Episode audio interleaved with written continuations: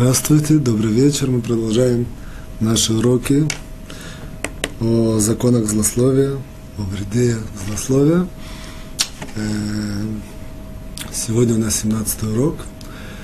Сегодня мы разберем, начнем с такого интересного вопроса, или можно даже сказать парадокса, его разберем. И он сам по себе интересен с нескольких сторон. И как бы в конце концов я планирую его подключить и связать с нашей темой основной о злословии. В любом случае, вопрос или парадокс, он следующий. Второй парадокс, который мы разбираем на уроках этих. Один раз мы спрашивали, э, подняли, по крайней мере, такой парадокс, что есть очень много информации, которую мы учимся на протяжении жизни, а в реальности мы используем э, очень маленький процент этой информации, и наоборот, ту информацию, которую мы, как бы нам она насущная важна, в жизни мы практически не получаем. Это был парадокс, когда мы как-то поднимали, мы его не очень разобрали. Сегодня парадокс совсем другой стороны, совсем другого ракурса, и тем не менее это тоже парадокс. Что я имею в виду? Для, для начала сделал такое маленькое э, вступление что понятно, логика нам подсказывает, что человек родился в этот мир, одно из его, одно из его таких э, отличительных качеств, ярких, что он по природе своей любит удовольствие и хочет их получать. И всеми силами пытается их достичь. Начиная от ребенка, только который рождается, и вплоть, вплоть, вплоть, практически до последних своих дней, пока или да, ближе к этому, ближе к тому времени последних своих дней, когда у человека просто отключаются все возможности получать удовольствие, тогда действительно человек живет практически не получая их. До этого периода, то есть основное, скажем, 70-80 лет нашей жизни, основное стремление человека, человека это к получению удовольствия. Однако понятно, что есть такие удовольствия, то есть все очень зависит – Человек всегда смотрит, сколько стоит удовольствие, насколько большое удовольствие, насколько это рискованно, насколько... Различные параметры, которые человек э, сознательно или подсознательно решает, прежде чем он принимает решение получать удовольствие. Я хочу вам показать такой как бы источник удовольствия, который существует в этом мире, который по всем параметрам, которые по основным параметрам, которые существуют, он вроде бы должен был манить людей и как бы притягивать. Тем не менее, практически никто это удовольствие не, не, не получает и не, не, не, не, не вожделенно не, не за этим не бежит, и не, чтобы получать это удовольствие. О чем, что я имею в виду? Я имею в виду следующее. В принципе, нам известно, что любую вещь, чтобы она была более обоснована, так есть такое на иврите выражение – на талмудическом даже таком жаргоне, нужно проверить мигмара и мисфара. То есть из источников наших мудрецов, и из логики или из каких-то жизненных фактов, чтобы, чтобы убедиться в некотором данном. Если это, очень, если это коррелирует и источники, и данные жизни, то действительно это, это очень интересный, как бы сильный факт. Вот. Речь идет про следующее удовольствие. Нам сказали, передали мудрецы, что самое большое удовольствие, которое есть в этом мире для человека, это изучение Торы. То есть я надеюсь, что я никого не шокирую, не, а и с другой стороны, надеюсь, что я никого не разочаровываю. Вот что вот я не открываю какие-то прииски золота или какие-то другие вещи. Вот, мудрецы сказали, что изучение Торы в нем содержит самое большое удовольствие. Вот. Есть, я не привожу, однако есть очень-очень много э, как бы, из источников наших мудрецов, очень много для этого до, до, до, доказательств на это. Вот. Если мы проверим э, а как бы, э, характеристики этого удовольствия, что мы видим, то мы увидим следующие вещи. мы увидим, что это относительно дешевое удовольствие, практически не рискованное, с очень большой мощностью, с очень большим воздействием на человека. Вот. Как бы нету никакого там э, ни, ни, ни, ни риска, ни опасности, ни возможности с кем-то в какие-то войти в конфликты. То есть по всем основным параметрам это вроде бы удовольствие, которое человек должен э, стремиться к нему. Тем не менее, на практике, на практике мы видим, что очень-очень маленький процент людей, которые э, действительно занимаются изучением Тора. Теперь немножко с другого, э, другого бока, что я сказал, мы должны проверить это из действительности, из, из мудрецы, допустим, нас учат, а, однако, можно сказать, действительность не такая. Я вам объясню, я вам сейчас расскажу факт, который я, например, знаю, есть много таких фактов, что действительность тоже такая. Есть одна, один, один из примеров, можно было каких-то других ракурсах это анализировать, один из примеров, я одно время, даже сейчас, сейчас немножко меньше, одно время был связан с одной ишивой Балей Чува, которые люди возвращаются к выполнению заповедей.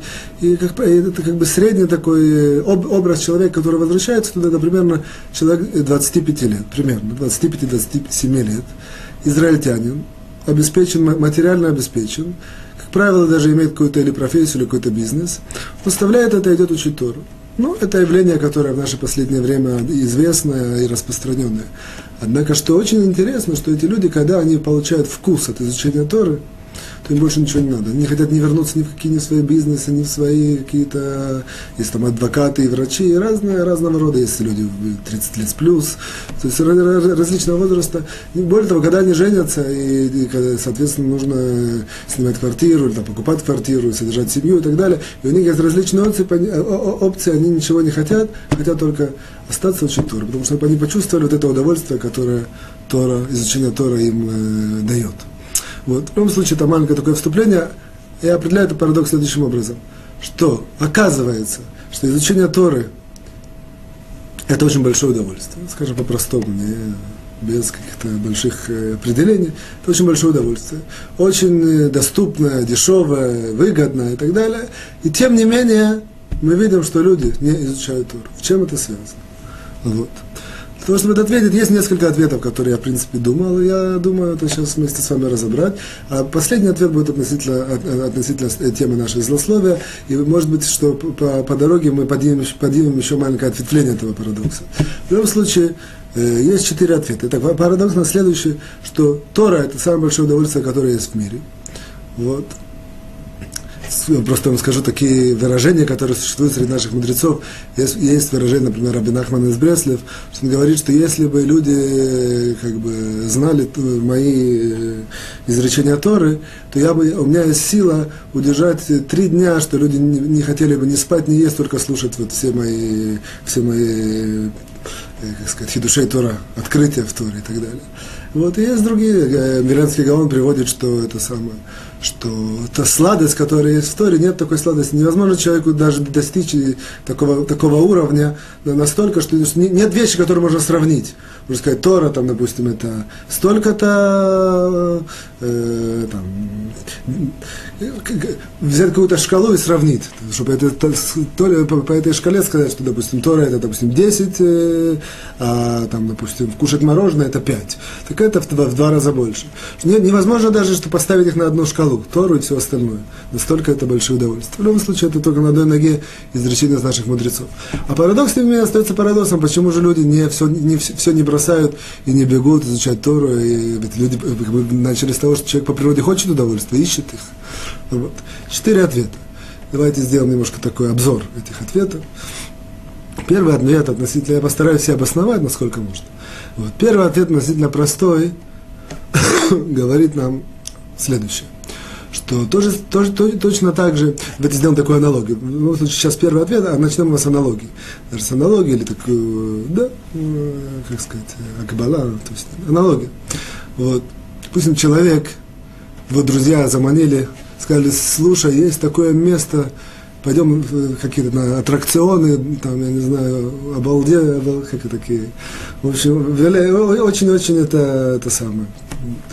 Э, большое удовольствие там получишь.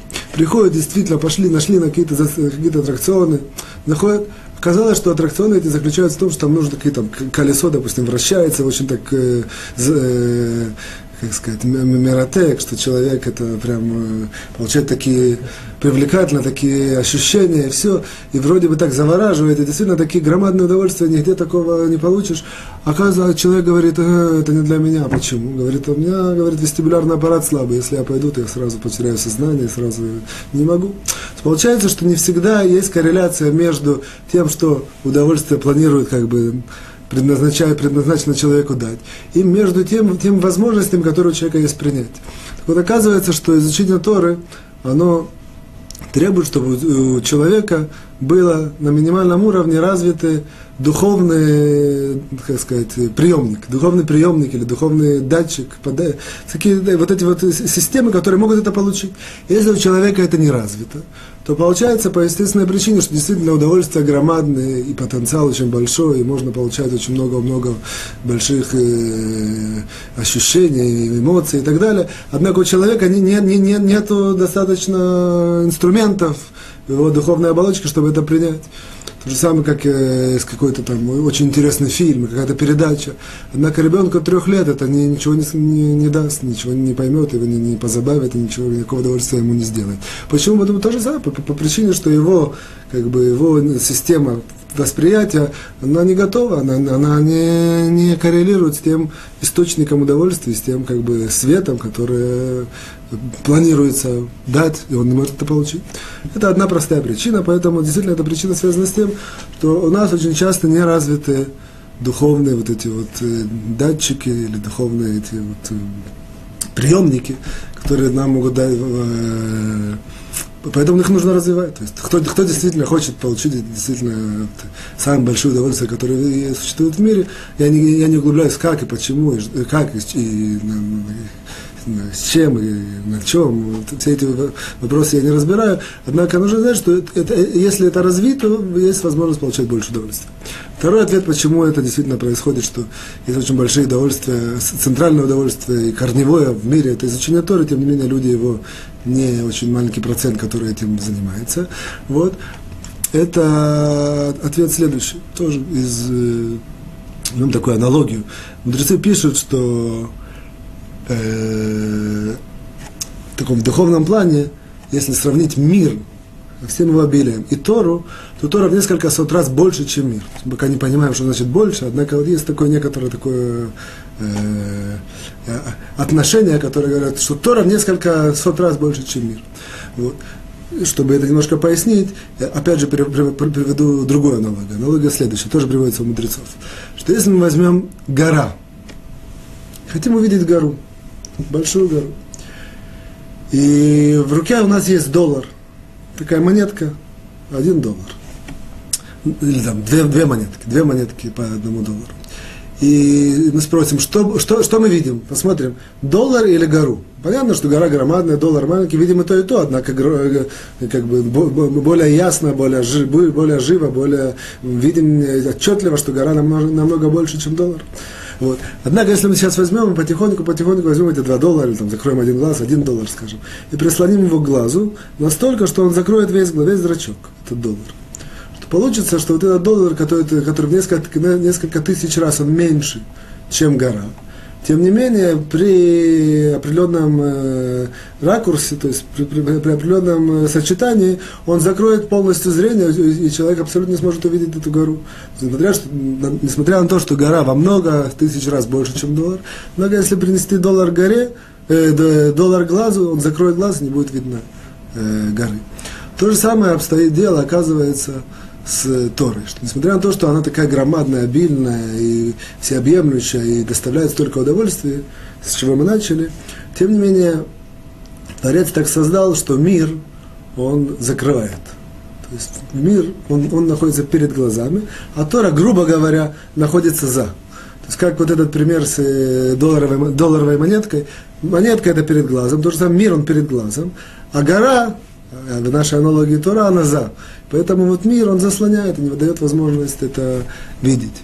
Есть, э, допустим, э, еще один интересный источник. Баля Таня в своем, в своем труде, в книге он, Таня, он пишет, что есть пропорциональная, обратная пропорциональная зависимость человека, чем больше человека тяга к этому миру и любовь к этому миру, тем автоматически у него у него пропадает тяга и любовь ко, ко всему духовному. То есть это две вещи, которые находятся в обратном пропорциональной зависимости. То есть не, не может быть, нет, нет возможности, что человек будет, будет любить и то, и то. И Рамбам это пишет в конце законов Чува. То есть есть много источников, которые, однако, почему я привел Балятаня, что у него это более как бы такой как бы система, более четко мы видим, что система именно так работает. Что если мы здесь дергаем, то автоматически здесь поднимается. Наоборот, здесь дергаем, здесь поднимается. Вот. Это вторая причина. Что действительно Тора это источник удовольствия, нескончаемый и громадный. Однако, поскольку мы находимся в такой системе, что мир нам закрывает глаза, и мы не можем это как бы снять эту, эту завесу и, и то самое, как опять же, как доллар, который закрывает глаза, все, человеку, пусть человеку прилепили. Возьмем немножко этот э, аналогию, которую мы сделали, разовьем ее. Прилепили глазу этот доллар так, что он не может ее снять. Допустим, если он снимет, вырвет себе глаз. Такое его поймали бандиты, прилепили так, что доллар у него перед глазом. Все, он все видит, однако он видит только доллар. Все, он видит, движется по миру, ничего не может видеть. Видит вещи гораздо больше интересные, больше по, по, по объему, чем доллар. Однако доллар ему закрыл глаз залепил. То же самое этот мир нам залепил глаза. И мы поэтому, опять же, здесь, э, в принципе, это объяснение очень похоже на первое, однако немножко оно по-другому, что если у нас будет, научимся, найдем какую-то возможность или лазейку, как-то приоткрыть этот э, мир, который нам залепил глаза, и тогда действительно можем э, получать удовольствие, вот, э, очень большие, в принципе, самые большие, которые есть в Торе. Что значит э, мир залепил глаза? Я говорю по-простому. Э, вся погоня за, за какими-то удовольствиями этого мира, она нам, она, нам кажется, что на этом все заканчивается. Или э, большинство из этих удовольствий, они даже на самом деле не удовольствия, а только, я не знаю, как по-русски, бельбулей мох. То есть это называется только пудрят мозги человеку. И только он э, находится в постоянном противоречии, как поисках, э, сам его себя бегает. Вот, однако он-то не знает, мир ему налепили на глаза и все. То есть нужно большое искусство, уметь потихоньку его приоткрыть, чтобы тогда увидеть вот эту вот э, красоту Торы и получить от нее удовольствие. Мы идем от, от, от, э, от простого к сложному. Теперь перейдем к третьему, к, четвер, к третьему ответу. Какая, какова причина, что, несмотря на то, что Тора это самое большое удовольствие в мире, которое существует, тем не менее, мизерный процент людей им занимает, этим занимается. Для этого мы разберем такую интересную э, место в Талмуде, вот. Само по себе это место, само, само по себе доказывает, вот это, кстати, одно будет из мест из мудрецов, которое само по себе доказывает, что Тора это самое большое удовольствие, которое есть. Из мудрецов доказательства. Итак, в трактате Санедрин на 99-м листе нам приводится такая, Талмуд приводит маленькую такую полемику, я даже как сказать. Следующее. Говорит, приводит, э, на русском сразу говорю, приводит нам такой э, стих из книги Иов. Иов это одна из книг э, Писаний вот, что стих нам из Иова, из Иова говорит следующее, что человек создан для труда. Адам ля амаль юлад. Вот. Спрашивает Талмуд, я не знаю, о каком труде идет речь. Говорит Талмуд, э, приводит еще один стих, что э, идет речь про труд э, рта, ртом. Говорит э, Талмуд нам спрашивает, я не знаю точно про ком, э, что, что ты имеешь в виду, какой, какой труд рта, что значит труд рта вот что, что, что это, что, о чем идет речь. И поясняет Талмуд, приводит еще один стих, уже из Торы, э, из, из книги Иошуа, вот что да, да, не, да, да, не уйдет эта книга из твоих уст, и что имеется в виду, когда мы говорим какие-то труд, труд устов, имеется в виду труд устов изучения Торы. Примерно такое, такое талмудическое разбор. Теперь я э, как бы постарался привести дословно, ближе, близко к тексту, теперь немножко его адаптируем и поясним. Что, гру- грубо говоря, как будто Талмуд, он, э, у него есть сомнения, он спрашивает, он говорит, что человек создан для труда, однако не знаю, для какого труда. Приводит доказательство, что речь идет труда ртом. Это, грубо говоря, для разговора, то для этого создан человек. Однако опять говорит Талмуд, я не знаю, что есть различные возможности, различные варианты, вариации труда ртом, может, какие-то стихи или там театр, то есть что, что, что, что ты имеешь в виду ртом. Тогда приводит нам доказательство, труд ртом, о котором идет речь, для этого человек создан, это, это имеется в виду э, изучение Торы. То есть, в принципе, это такое место в Талмуде. Вот. Однако в этом месте есть такой мудрец Маараль, он спрашивает следующий вопрос сложный. Для чего Талмуд нам должен был вот такие выкладки, споры, как будто он не понимает, делать вид, что он не знает, вот, чтобы доказать для того, что все предназначение создания человека для изучения Торы. У нас есть непосредственные стихи истории, непосредственные заповеди, из которых понятно однозначно, не двузначно, однозначно, что все предназначение человека, оно в этом мире для изучения Торы. То есть в чем был смысл всего этого, всей этой полемики и дискуссии в Талмуде? Отвечает на Маараль мудрец этот следующим образом. Он говорит, что, что Талмуд он не разбирал о обязанности человека. То, что обязанность человека изучать Тору, это понятно. Это есть конкретные стихи об этом, конкретные повеления. У Талмуда, в Талмуда была здесь э, другая, как бы, другая тема, другая точка. Вокруг другой точки все речь идет. Талмуд, Талмуд э, пробовал понять, нужно, чтобы это понять, более почувствовать, нужно смотреть эти стихи в Торе, увидеть их э, намеки, однако я вам говорю сразу непосредственно окончательный ответ. Вот говорит, что моральным, что Талмуд разбирал следующую вещь. Для какой, для какой причины создан человек, то есть не имеется в виду для, для, с точки зрения обязанности, а имеется в виду с точки зрения, чтобы прожить ту жизнь, чтобы, чтобы жить в этом мире и получить удовольствие от жизни. Для чего, в этом смысле, в этом ракурсе Талмуд разбирал. То есть, как как и зачем и что человек создан в этом мире, где, где, где он будет, где он, на каком поприще, на каком э, занятии он найдет удовольствие в этом мире.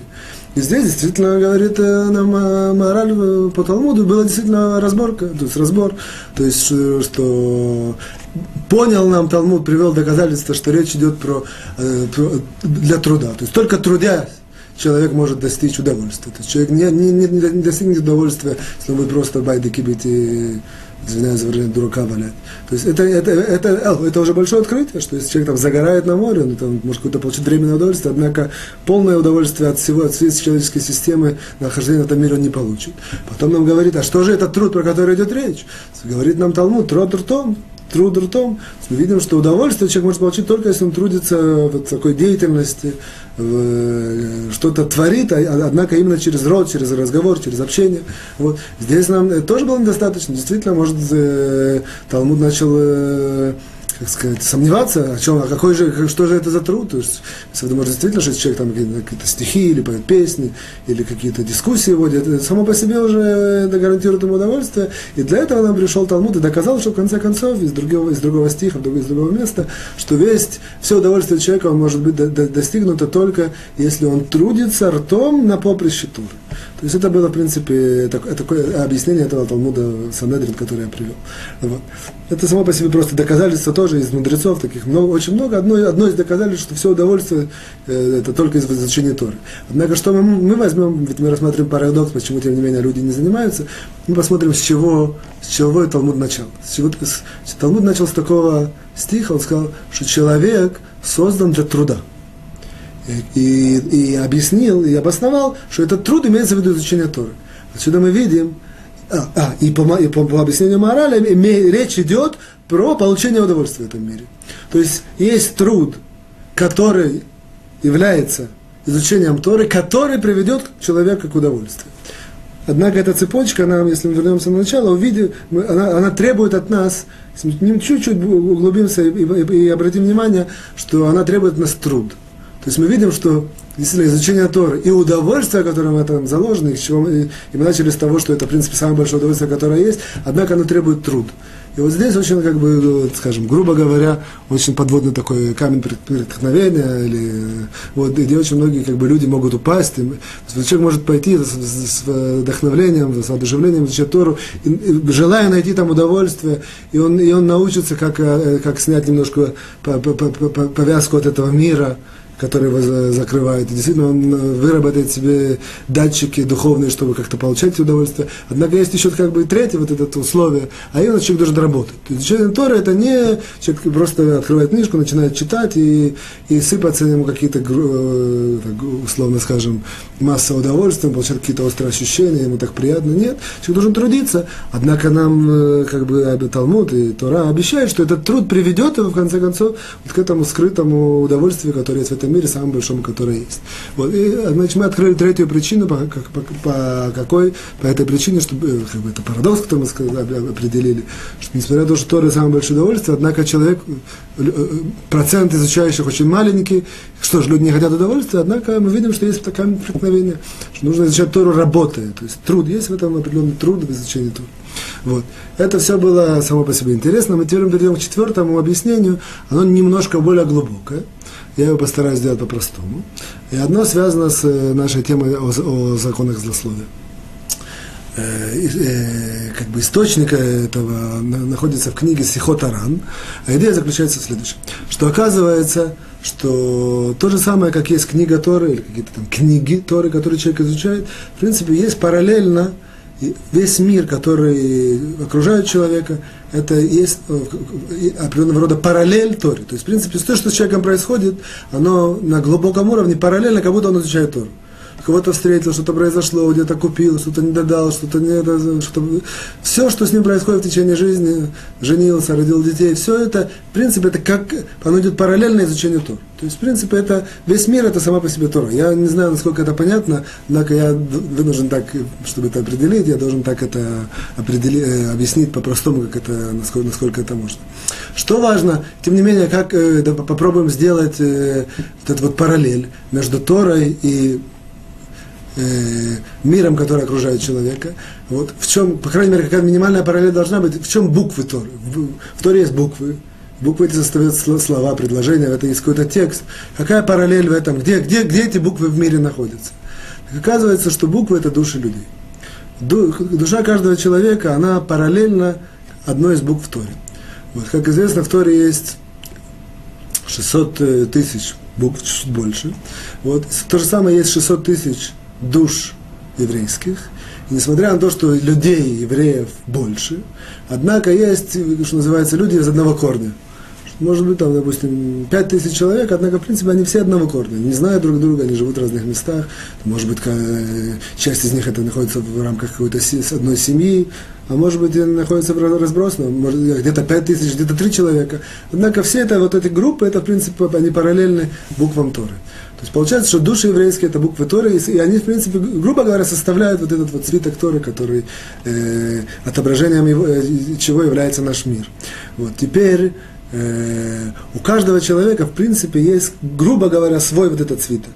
То есть души людей, которые его окружают, это вот эти вот, они являются, в принципе, буквами этого свитка духовного, Торы, которые его окружают, которые он постоянно изучает э, в, в рамках того, все, что с ним происходит в жизни. Это такая аналогия, про которую приводят мудрецы. Вот. Что нам важно, нам важно следующее знать. Поскольку души, человек, души каждого, всех людей, это, в принципе, буквы Торы, получается так, что каждый раз, когда человек, он, то же самое, как в, в свитке Торы, человек может взять, заморать какую-то букву, стереть ее, или запятнать, или сделать так, что она станет не видно, или там она из одной буквы, из одной буквы переведет в другую. Кто немножко знает, буквы они очень похожи, можно там чуть э, поднять как-то козырек, уже будет совсем другая буква, чуть стереть там сбоку, совсем уже имеет другой вид я имею в виду те, которые пишут Тор, они это очень хорошо знают. Вот. То же самое человек. Когда он говорит про другого человека плохо, или какое-то злословие, или какое-то отрицательное, то, грубо говоря, он берет букву, ведь другой человек – это душа. Душа – это, в принципе, она отображает буквы в его, в его свитке Торы, этого человека. Он, в принципе, грубо говоря, берет ее, затушевывает эту букву затушевывают, заморовывают, не знаю, достаточно словно в русском языке, как-то э, под, замазывает, под, под, стирает, или как-то э, делает то, что оно уже похоже на другую букву, или берет две буквы, одна становится, они вместе соединяются, вообще непонятно, что там написано, но все аналогии на настоящего свитка Тора. Вот. Получается, что если человек действительно очень много злословит, то он, грубо говоря, он берет, замазывает, затушевывает свой, свой свиток Торы. И тогда получается, что на, на, на духовном уровне у него не нет тяги, нет желания, нет интереса изучать Тору. То же как человек, который открывает книгу, у него тут все замазано. Он хочет учить, ему интересно, он, допустим, нет никаких, преодолел всякие барьеры, о которых мы говорили, он готов работать, и там, нашел какой-то э, какой-то э, Э, как сказать, вышел из противоречия с этим миром, который его останавливает, он смог его немножко отодвинуть, продвинулся, и у него есть духовные датчики, все, все есть. Однако он открывает Тору, опять же говорю, про духовном, э, который состоит из душ людей, которые его окружают. А она замазана, она затертая, он не видит, что там написано, не понимает, что там написано. Это у него осуждает, остужает его пыл в ее изучении. Вот. Это, в принципе, одна из таких э, глубоких причин того, что как бы что, что действительно что человек э, очень тяжело, очень есть какая-то преграда, он даже не знает, поскольку это очень все находится на, на, на глубоком духовном уровне, он не знает, почему вдруг у него нет интереса и нет желания изучать Тору. Опять же, с чего мы начали? Тора очень большой источник больших удовольствий, и доступных удовольствий, и более того, нет таких удовольствий, как изучение Торы больше в мире. И тем не менее, есть преграды. Вот три преграды эти были, они более такие понятные нам, это немножко более преграды глубокого, глубокого внутреннего понимания Торы. Однако она связана с э, вопросами злословия. Поэтому человек э, должен знать, что вот, э, кроме всего прочего, злословие, он портит свой свиток Тору, он не дает себе самому, грубо говоря, а, себя отодвигает, отстраняет от возможности действительно изучать Тору и получать удовольствие от изучения Торы. Вот, получается, что он сам своими руками себя отодвигает минимум на, второй, на второе место. Самое большое удовольствие в мире, которое существует, он сам своими руками или своими устами, он себя от себя от, отодвигает что Тора его замаранная, за, за, за, затушеванная, он, он, он ее подсознательно не хочет ее изучать. То же самое он не хочет изучать вот эту вот Тору, которая является в, в рамках этих душ этих людей, о которых я говорил. То же самое на проекции у него есть определенного рода отторжение внутреннее какое-то от, э, от э, человека, который не хочет, э, вот, как невкусно какая-то еда, ему то же самое здесь. Он начинает учить, ему чувствует, что это неинтересно, что это не идет, как-то вот, даже ему пытаются такое самое интересное объяснить и вложить, и все. Тем не менее, он, он, у него все затушевано. Поэтому очень важно, что человеку это все исправить. Как то же самое, здесь мы уже взяли аналогию, что мы знаем, что есть э, книга Торы, даже когда она, у нее есть проблемы, есть какие-то уровни, когда уже невозможно исправить. Однако, как правило, можно отнести к специалисту, и он э, может э, все это подкорректировать, все буквы выправить, все стереть, раз, разделить между словами, которые вдруг э, слились и так далее, и так далее. Потому что там человек, если он занимается исправлением вот, злословия своего, он потихоньку может э, вернуть, оживить вот свой этот цвет, цветок Торы. И у него может про, пробудиться опять желание и любовь к Торе, и может вернуться к источнику удовольствия, такому безграничному и, и целостному, который находится в Торе. Это, в принципе, были пояснения того первой нашей части. Теперь мы немножко э, перейдем ко второй принципе, переходим ко второй части. Запреты, которые человек нарушает, если он злословит. Сегодня у нас 16 запрет. Мы знаем, что всего есть 17. 17 запретов есть, а дальше пойдут повелительные заповеди. Вот 16 запрет, на следующий раз Раташем с помощью Творца будет последний. Сегодня 16. 16 запрет говорит нам следующее, что иногда человек, который злословит, он, кроме всего прочего, нарушает запрет, на иврите называется так, лотахнифу это арец, на русском нет адекватного перевода, однако смысл является, том, является в том, чтобы запрет лести. Запрет лести.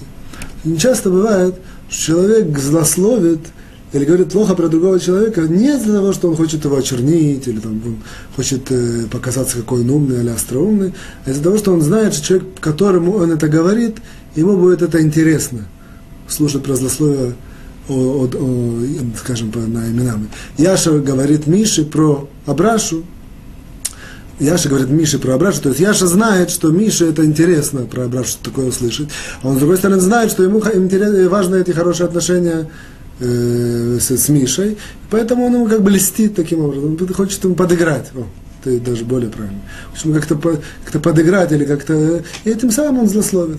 Мы видим, что злословие, он нарушает закон злословия, э, запрет злословия сам по себе. Плюс к этому он нарушает различные другие запреты, которые мы уже изучали в различных ракурсах. А в данном случае, если его основное намерение, основная цель, это немножко под, подыграть этому Мише или подольстить ему, то он э, э, нарушает этот закон или запрет о лести. Вот. А есть обратная ситуация, Хафицхай нам приводит. Есть наоборот ситуация такая, что человек, э, наоборот, он слушает, и он э, за, за, за, за, зашел про кого-то разговор, Допустим, опять же, я, Яша слушает, как Миша говорит про Абрашу. Вот. И опять же, Яша хочет подольстить Мише, однако он не льстит ему в форме разговора, он ему наоборот, он так покивает или так его подстегивает, разговор, говорит про этого Абрашу.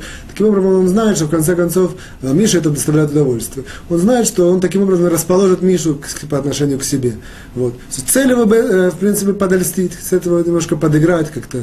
Э, есть такое есть такое вспомнил выражение, я не знаю, ли оно достаточно так под, подмазать, да, есть такое выражение? Вот, как бы он так, как бы к себе хочет его это самое. Он, вот, кто-то дает взятки, там, не знаю, кто-то бутылку вина под стол, не знаю, или кто-то в конвертике что-то дает. То, однако, а кто-то делает на уровне того, что он говорит какие-то слова и тем самым выражает, тем самым причиняет удовольствие говорящему, еще, еще больше там мусорит вот эту тему про Абрашу. Тем самым, в принципе, здесь идет злословие про Абрашу. Он его причиняет перед слепцом, не давая преграду. И сам он слушает. Это все запреты сами по себе. Однако, кроме всего, он э, нарушает этот запрет лести. Вот. Это, в принципе, то, что нам здесь Хафицхайм подчеркивает. Эм, вот. Есть такой тоже намек, можно сказать, что очень часто, в принципе, человек нарушает этот закон, когда, допустим, человек в новом обществе, вот, или в каком-то новом э, коллективе. Вот, и, и поэтому непроизвольно, чтобы влиться в него, то человек готов такая природа человека, готов даже использовать какие-то некошерные или, не знаю, не, некошерные способы для того, чтобы быть часть, стать частью коллектива, чтобы его приняли и так далее. Все это известно всем. Вот, и очень часто он этот использует прием, он пытается как бы подольстить людям. Вот. Само по себе это запрет, даже если здесь нет, нету, не, не, не, не идет речь про, про злословие. Сам по себе он просто льстит. Что значит льстит, подыгрывает, подмазывает, эти все выражения? Он как бы хочет э, выглядеть своим, или как-то хочет, э, ведет себя как-то неестественно, не ведет себя нормально, как он. И действительно это может забрать больше времени, пока его поймут, пока его примут в коллектив. Может его примут по-другому, как он хочет. А он как-то себе сам заранее задумывает, как, какую роль или в каком, в, каком, в каком ракурсе хочет зайти в этот коллектив. И для этого он использует при, приемы лести. Оказывается, что Тора это не одобряет, более того, как правило, человек нарушает за закон не льстить. Нет такого, не, называется не льстить, называется лотахниф лотаарец. То есть не причинять, чтобы лесть как-то причинила проблемы земле. Может, сейчас мы даже в это немножко войдем.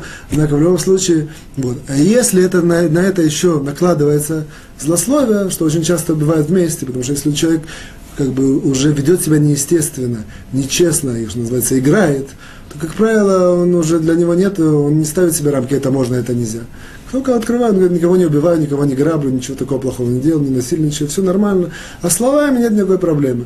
И в тот момент, когда он так открывает для себя такую э, ворота, том уроке говорили, намекали, что, что одно из ворот дурного начала, вообще бед человека, это рот. Вот когда эти ворота как бы открывает все, значит, у него нет никаких уже ограничений, и он начинает и льстить, и шутить, и, и как это называется, лицанут, это надсмешничать. И дальше идут в комплексе все, все различные прекращения, они идут э, э, как комом, одно на другое крутится. Вот, однако важно знать, что нам, нам важно знать, что если он злословит и льстит, то он э, вот делает это нарушение лести. Что я хочу сделать в, рамках такого маленького ответвления э, о вопросах лести, что, в принципе, как бы, э, мы, как правило, воспринимаем все дурные плохие качества, как, э, как мы, ну, допустим, жадные. Вот у нас сразу делает какой-то образ. И мы так думаем, жадные, там, допустим, э, какое-то другое, какое другое отрицательное качество, что обманщик. Оп, тоже рисуется у нас какой-то образ, и мы так воспринимаем. Однако в Торе это немножко не так. В Торе есть каждое определение, оно какой-то духовный глубокий корень, и оно имеет от, от, всегда отображение, как это связано с э, душой человека и со всеми ее проекциями, все это очень сложно. Вот то же самое с лестью. То есть мы привыкли, что лесть это, э, более того, лесть это да, как раз из таких качеств не очень четко понятных, определенных, однако, тем не менее, у каждого есть своя какая-то аналогия, своя, к чему он привык, когда говорят лесть, о чем идет речь. Правильно, что как-то это самое что-то такой подобострастный человек, там начинает там что-то такое хорошее говорить, на самом деле он про него даже не думает хорошее, однако он думает, надеется, что говоря это хорошее, он что-то такое достигнет и расположит человека к себе, и, в принципе, это, грубо говоря, э, такой образ лести. Вот. Однако, не вдаваясь как бы в, в всю, во всю корневую базу и духовную идею этого порока лести, только на одной ноге, только скажу такой интересный факт или интересное интересную вещь, что, в принципе, о, о этом запрете и о этом пороке очень распространено, э, развернуто говорится в трактате Сота в нескольких местах. Вот. Оказывается, две интересных таких вещи. Что, во-первых, в трактате Сота нам говорят, э, просто с точки информации, информации, если мы говорим про лесть, интересно. Вот. В первую очередь э, доказывается, показывается, что оказывается, что во-первых, мы знаем, что, что весь мир наш, он, э, он, э, как сказать, спустился в духовном плане, что он был лучше, обширнее, духовнее, красивее, более поднятый. Сейчас он более находится в каком-то таком э, э, материальном э, спуске. Все, все люди у них э, очень сильно за, за, замкнуты на, на, на материальном, э, и про духовное мало что думают. Вот. Однако в трактате Сухам говорится, что был такой неопределенного рода кризис. В истории, в жизни, в, в истории народа, еврейского народа был кризис, когда вот этот, в принципе, э, как сказать, э, спад произошел. То есть, и оказывается, что этот спад от, говорю, в целом, от того, что еврейский народ являлся духовным, до того, что еврейский народ стал материальным, то есть вот этот вот, понятно, что это не за одну секунду, не за ни день, не за ни один год. Однако вот, вот этот кризис или какой-то такой спад, основное, это очень, очень, очень связано с, э, с Яваном, как это сказано, э, греческим, всем, что связано с греческим культурой и так далее, это, может быть, поговорим ближе к Хануке. Вот. Однако э, оказывается, что основная скажем так, черта еврейского народа, которая повлияла на этот спад духовный, это была лесть.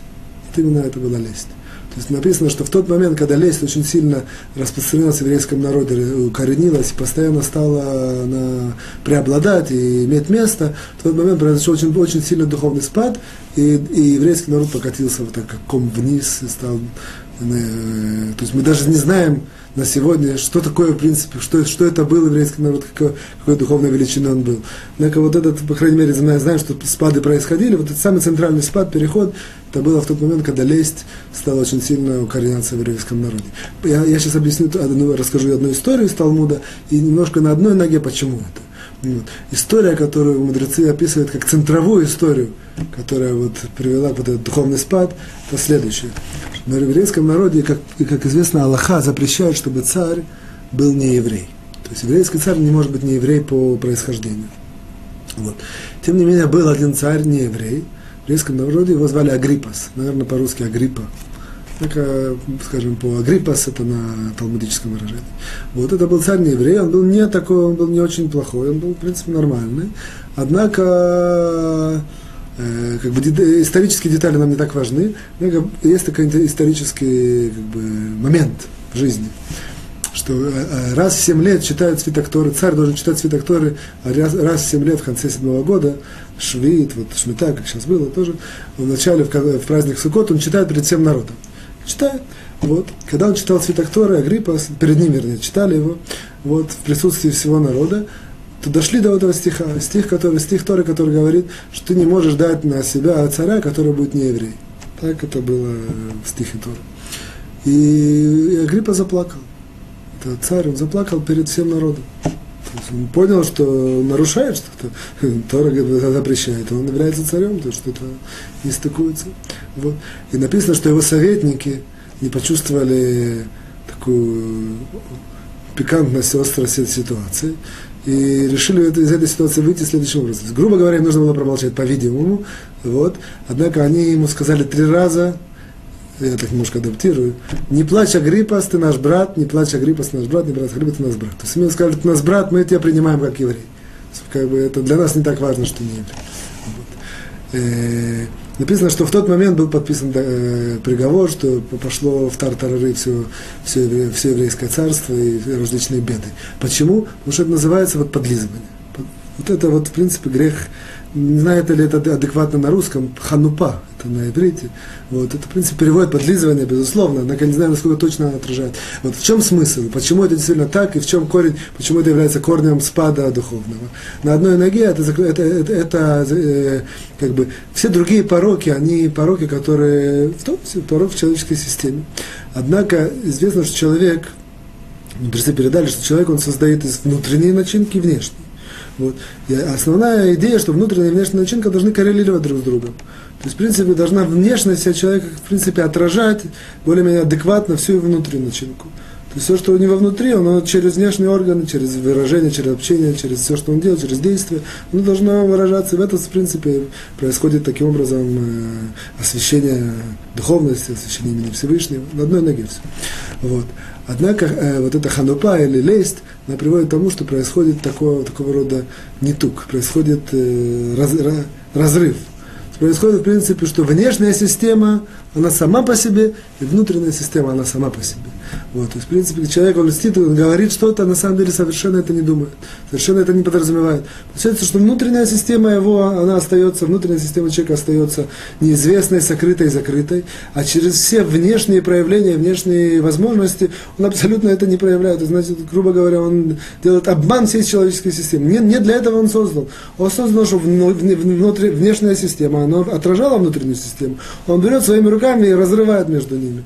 Это, в принципе, корень того, что называется лесть на одной ноге, просто чтобы немножко было интересно, однако это весь большой, как бы, нужно знать как бы, во-первых, психологический аспект, более, еще более глубоко душу человека, чтобы понять, почему этот разрыв происходит, насколько, и почему он так сильно пагубен, и, и к чему он приводит.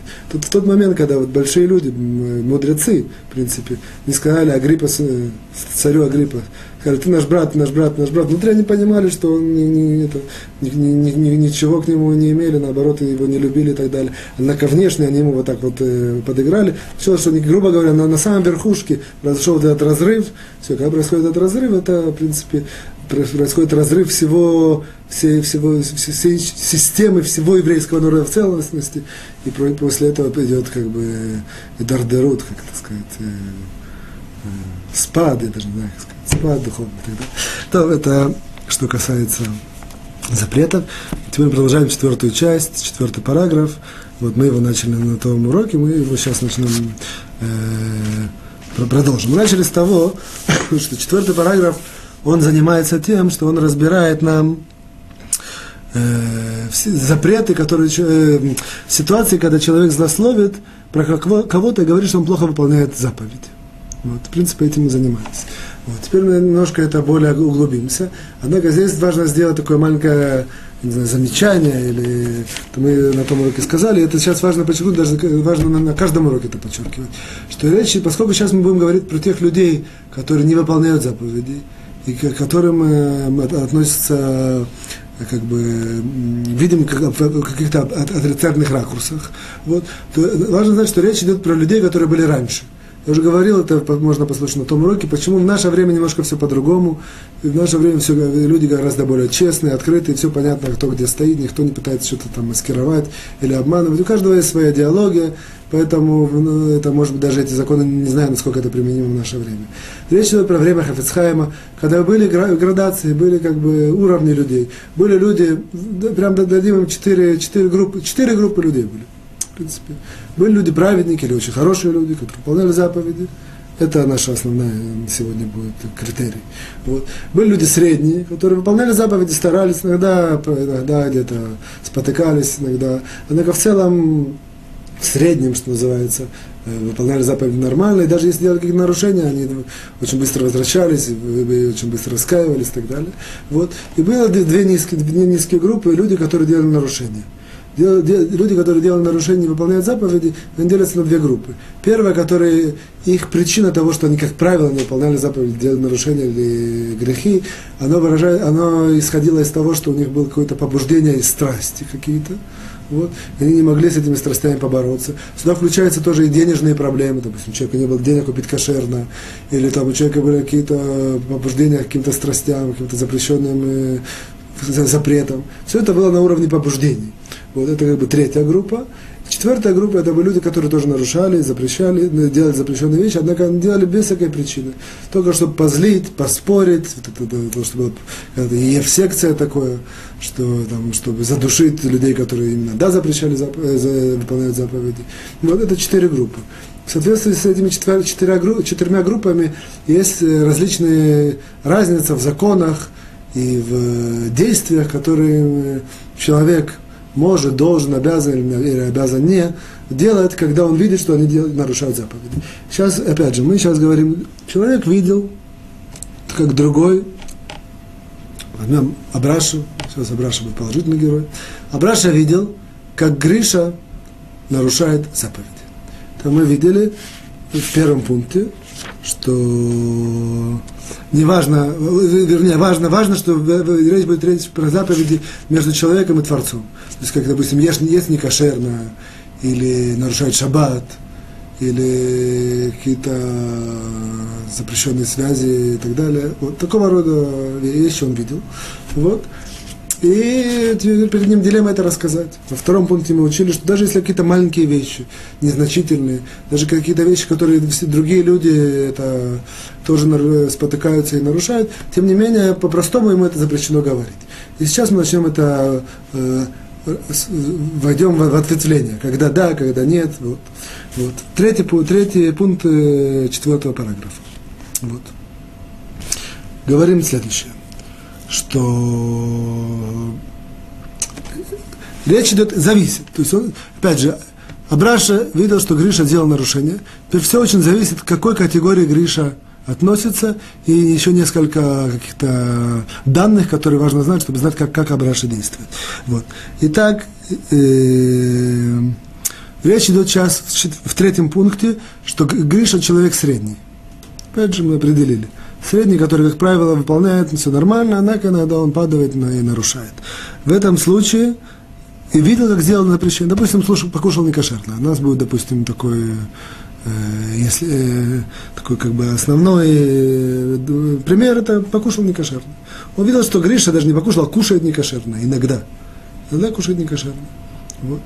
Вопрос это можно говорить или нельзя. Опять же, мы скажем, для чего, какая, в принципе, какая есть сторона, чтобы это сказать.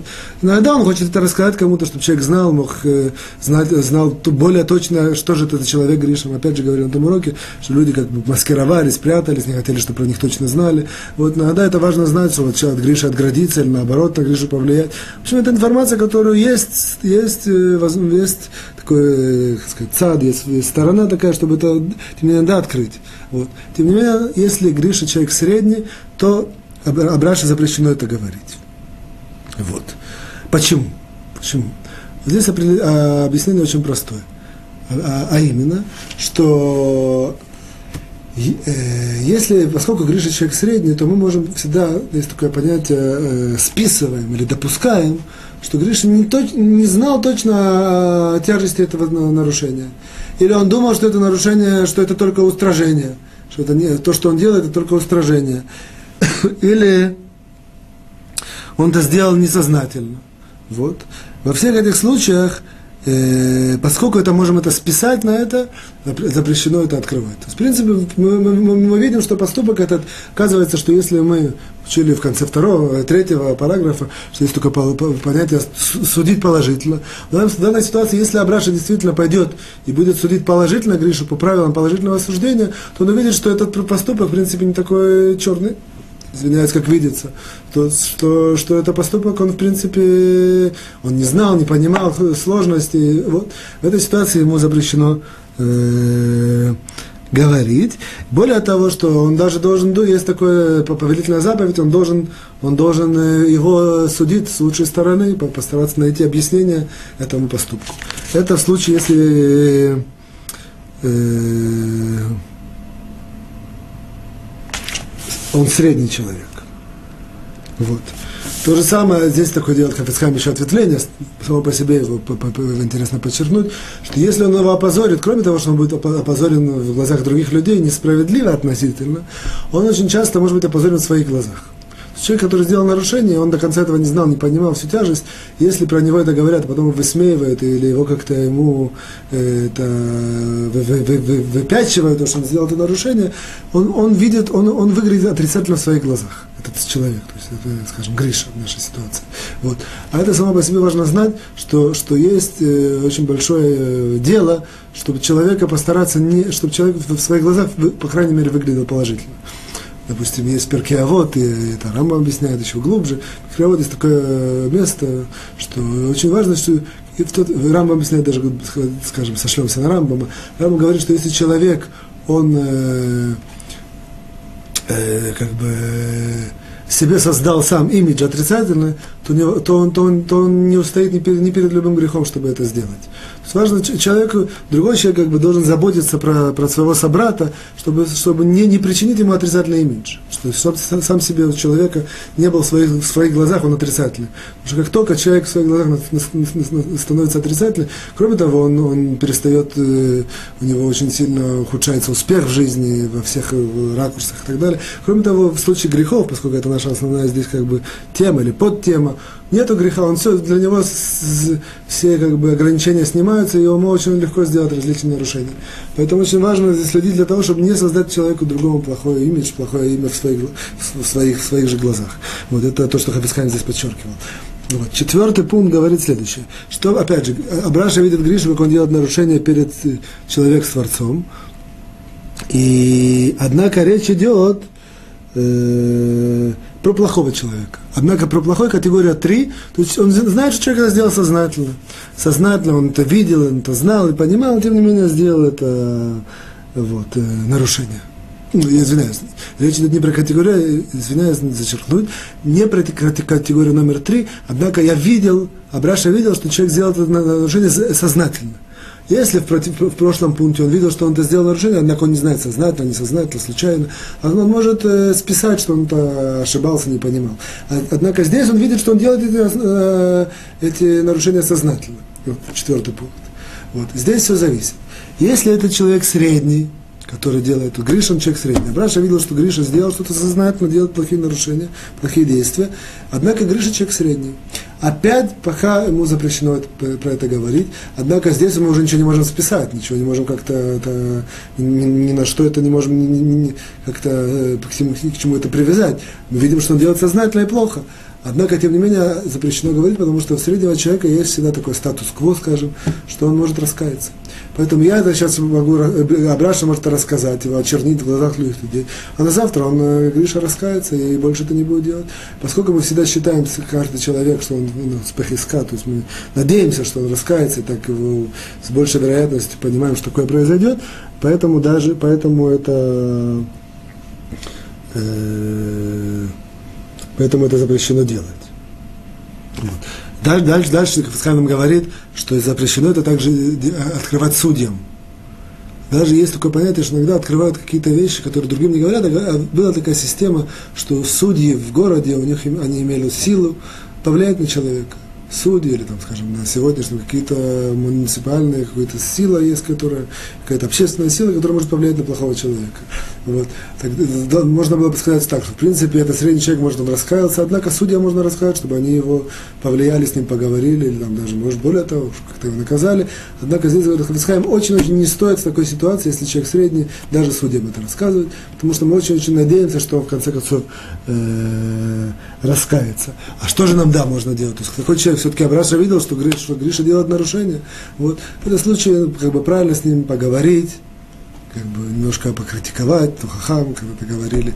Однако все это нужно сделать мягко, не ненавязчивой форме, насколько это можно. Вот теперь, если это человек Талмит Хахам, Гриша, то есть мудрец или очень хороший человек, то тем более, тем более, что даже если мы видим непосредственно, он делает плохие вещи, тем более, тем более запрещено это мусолить и говорить и обсуждать, потому что еще с большей вероятностью он это раскается и, и все это изменит, и все это починит, то, что он сделал плохо. Вот. Нам Талмуд говорит в одном месте, что если ты видел вечером, что Талмит Хахам, мудрец, сделал какую-то плохую вещь, то запрещено даже думать про это. Почему? Потому что точно на завтра он уже это исправит. Какие-то бывают даже у больших людей какие-то отклонения, и все, нет, нет такого человека, который делает только добрые дела, и никогда не, не, не, нет никакого у него, э, как сказать, э, с, э, никогда не сходит, никогда не где-то где ошибается, где-то. Однако, если человек большого духовного уровня, с очень большой вероятностью он это починит и, и, и исправит. Вот. Теперь здесь нам говорит нам э, Хафицхайм такое ответвление, все, что мы это говорили, что это запрещено говорить, э, если это средний человек, тем более там хахам, даже если мы точно видели нарушение, это только в случае, если речь идет про конкретный этот запрет. То есть я вижу, что это запрет сам по себе, человек делает запрет, я должен э, знать, э, или каким-то людям, может, важно знать, однако все это заканчивается на закрытом, как сказать, форуме. Однако бывают ситуации, когда этот запрет имеет приложение в жизни.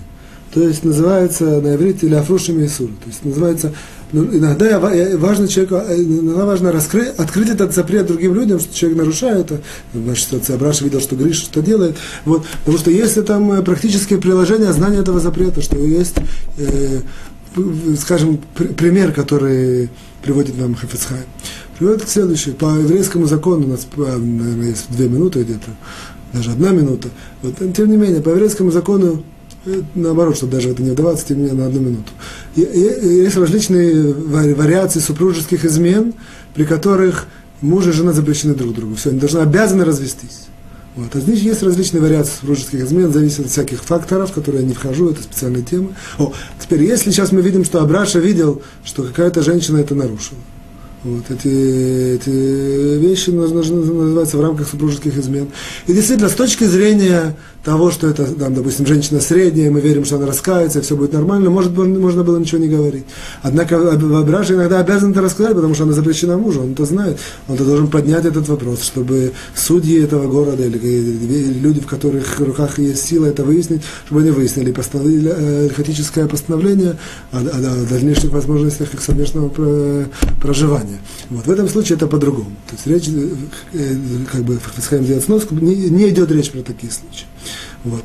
Я здесь немножко обрываюсь, однако мы это продолжим с Раташем, с Божьей помощью в следующий раз. Всего хорошего, до свидания, всем успехов, хорошего настроения, здоровья, счастья, до свидания.